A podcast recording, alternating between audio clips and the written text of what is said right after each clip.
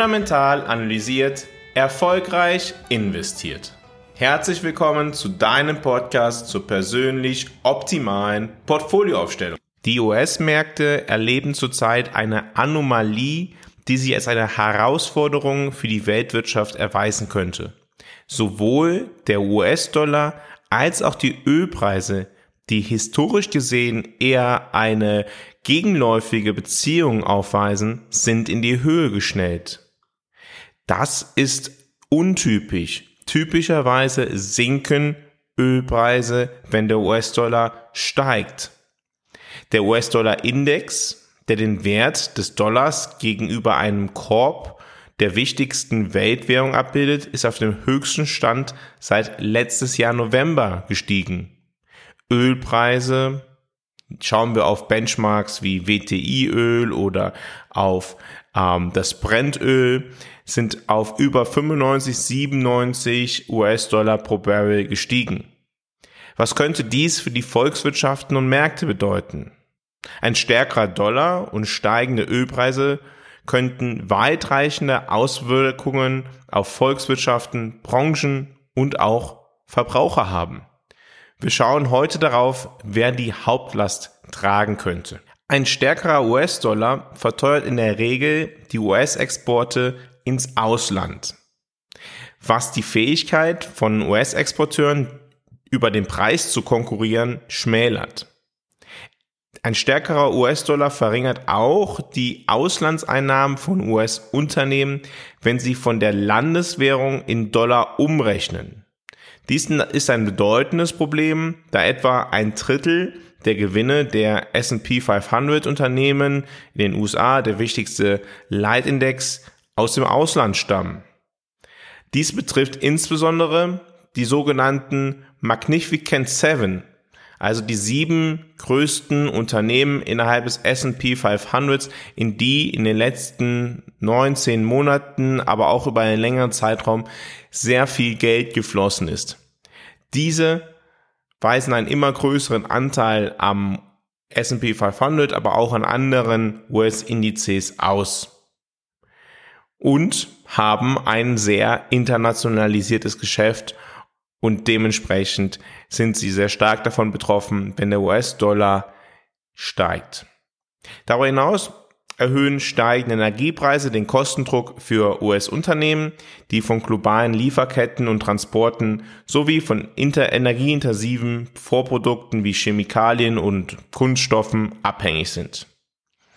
Allerdings wirkt der hohe Ölpreis auch auf ölimportierende Staaten. Das sind dann typischerweise nicht die USA. Die USA sind eigentlich unabhängig von Rohölimporten. Sie produzieren mehr Rohöl, als sie selber nutzen. Der Rohölpreis ist seit seinem diesjährigen Tiefstand um mehr als 30 Prozent gestiegen, was für die großen Energieimporteure, darunter Japan, Indien, Südkorea und Deutschland, insgesamt Europa, höhere Kosten verursacht die sich negativ auf ihr Wirtschaftswachstum auswirken können. Parallel sind insbesondere die Währungen der Eurozone und Japans gegenüber dem US-Dollar gesunken. Dies hebelt den Effekt höherer Ölpreise noch einmal. Dieser doppelte Schlag könnte das globale Wirtschaftswachstum belasten und für Volatilität an den Märkten sorgen. Aber auch die Schwellenländer sind betroffen. Bei den Schwellenländern gibt es zu unterscheiden zwischen denjenigen, die Rohöl importieren und denjenigen, die Rohöl exportieren. Was die meisten Schwellenländer verbindet, sind Schulden in US-Dollar. Wenn ihre Währung gegenüber dem US-Dollar schwächer wird, wird die Rückzahlung dieser Schulden teurer. Insbesondere Lateinamerika hat den Zinszyklus angeführt und bewegt sich jetzt so langsam wieder in die andere Richtung.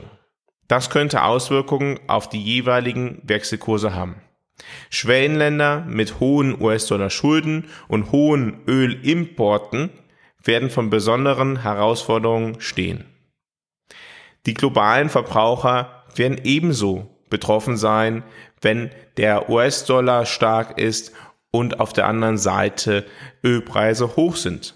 Außerhalb der USA könnte ein stärkerer Dollar die Nachfrage nach in den USA hergestellten Produkten einschränken, da diese teurer werden und die Kaufkraft der Verbraucher einschränken. In der Zwischenzeit werden die US-Verbraucher mit höheren Benzinpreisen zurechtkommen müssen, die sich fast immer in geringeren Ausgaben für nicht notwendige Güter niederschlagen. Zusätzlich zu den bereits bestehenden Belastungen wie aufgebrauchten überschüssigen Ersparnissen, ansteigenden Kreditkartenguthaben und der Wiederaufnahme der Rückzahlung von Studentenkrediten, die diesen Monat im Oktober begonnen haben. All diese Umstände sorgen für Unsicherheit in der Wirtschaft und auf den Märkten und sind geeignet, die Unternehmensgewinne zu beeinträchtigen. Erschwerend kommt hinzu, dass die Analysten ihre Prognosen für die Unternehmensgewinne in den USA in den letzten Monaten angehoben haben und nun von einem jährlichen Wachstum von 12 Prozent bis 2025 ausgehen. Höhere Erwartungen angesichts steigender Risiken könnten das Ausmaß möglicher Enttäuschungen und die damit verbundene Marktvolatilität verursachen. Die Frage ist natürlich jetzt, was bedeutet dies für unsere persönliche Geldanlage? Diejenigen, die den Podcast jetzt schon eine lange Zeit hören, wissen, dass ich grundsätzlich unterscheide zwischen zwei Schritten bei der Geldanlage.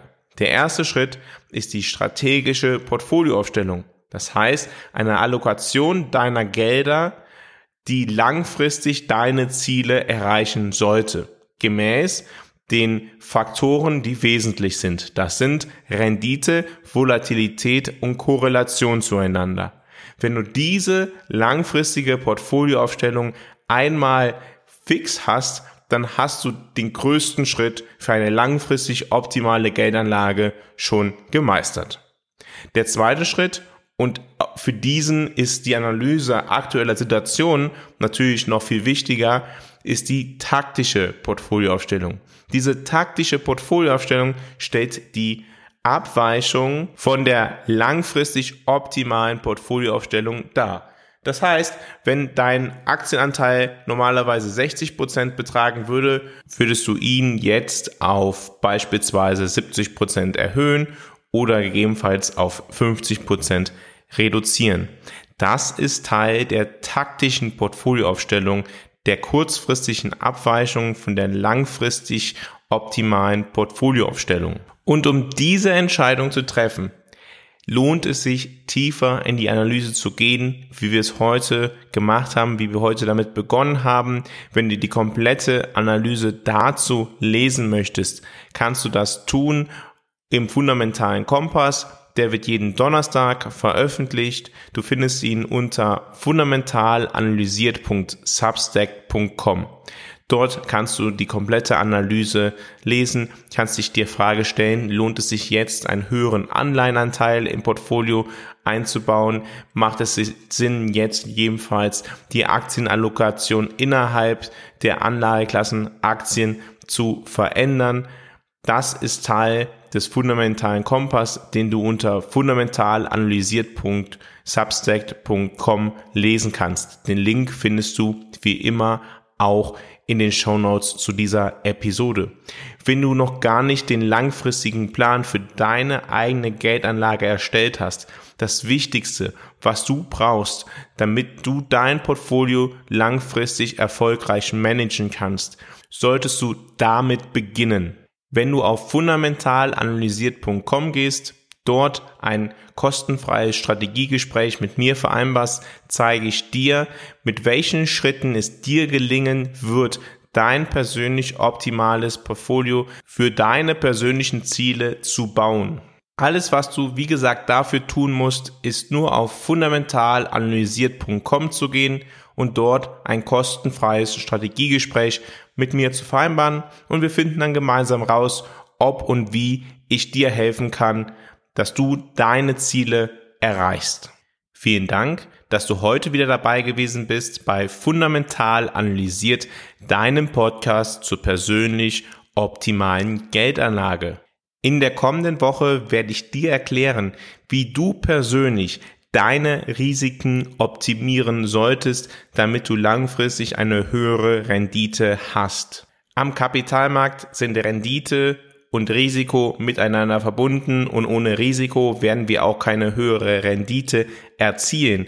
Allerdings gibt es Risiken, die notwendig sind und es gibt Risiken, die nicht notwendig sind, weil sie keine höhere Rendite bringen. Darüber werden wir in der kommenden Woche einmal sprechen. Ich freue mich, wenn du dann wieder dabei bist, wenn es wieder heißt, fundamental analysiert, erfolgreich investiert.